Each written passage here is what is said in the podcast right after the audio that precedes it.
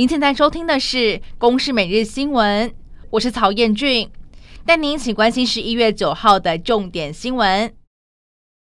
日本防卫省在六号指出，中共航舰山东号从十月二十八号开始到十一月五号期间，舰载战斗机起降约四百二十次，直升机起降约一百五十次，合计起降五百七十架次。而六号当时向南海航行。国防部上午指出，山东号航舰编队从八号下午开始，沿台湾海峡中线以西由南向北航行，上午八点多经过北部海域，持续朝北航行。而国军也利用了联合勤监侦手段，绵密掌握海空域动态，并减派适切兵力监控应处。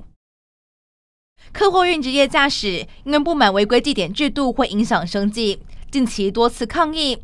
交通部长王国材承诺，在年底前完成路段红线百分之十改划设黄线临停区、暂缓违停计点等措施，结果是引发了行人零死亡推动联盟不满，前往立法院抗议。联盟认为，过渡时期的配套措施不应该让违规的成本降低，牺牲用路人安全，呼吁交通部要守住底线。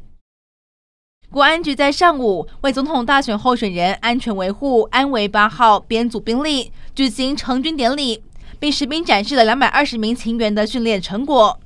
特勤中心今年为反狙击组首度引进了配备热显像仪，搭配了新式 GPS 定位功能的发制枪响侦测器，可以在嘈杂的选举造势环境当中快速反制试图发动恐攻的目标。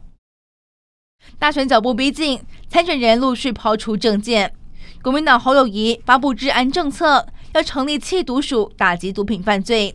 不过，国民党前立委蔡正元呛说要退党，强调只有柯侯配才有可能赢得选举。侯友谊是认为个人评论不予置评。而对民众党不分区立委的拟提名人徐春英指称，如果台湾宣布独立，就会去放弃中国的国籍。内政部长林佑昌就反击，人民关心的是徐春英能否忠于这个国家，并完成人民所托付的责任。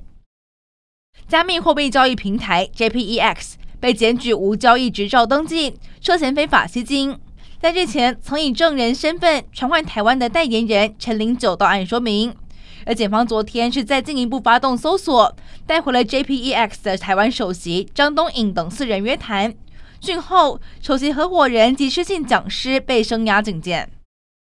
以哈冲突持续，联合国秘书长古提瑞斯就指出，以色列对于哈马斯的军事行动明显存在问题。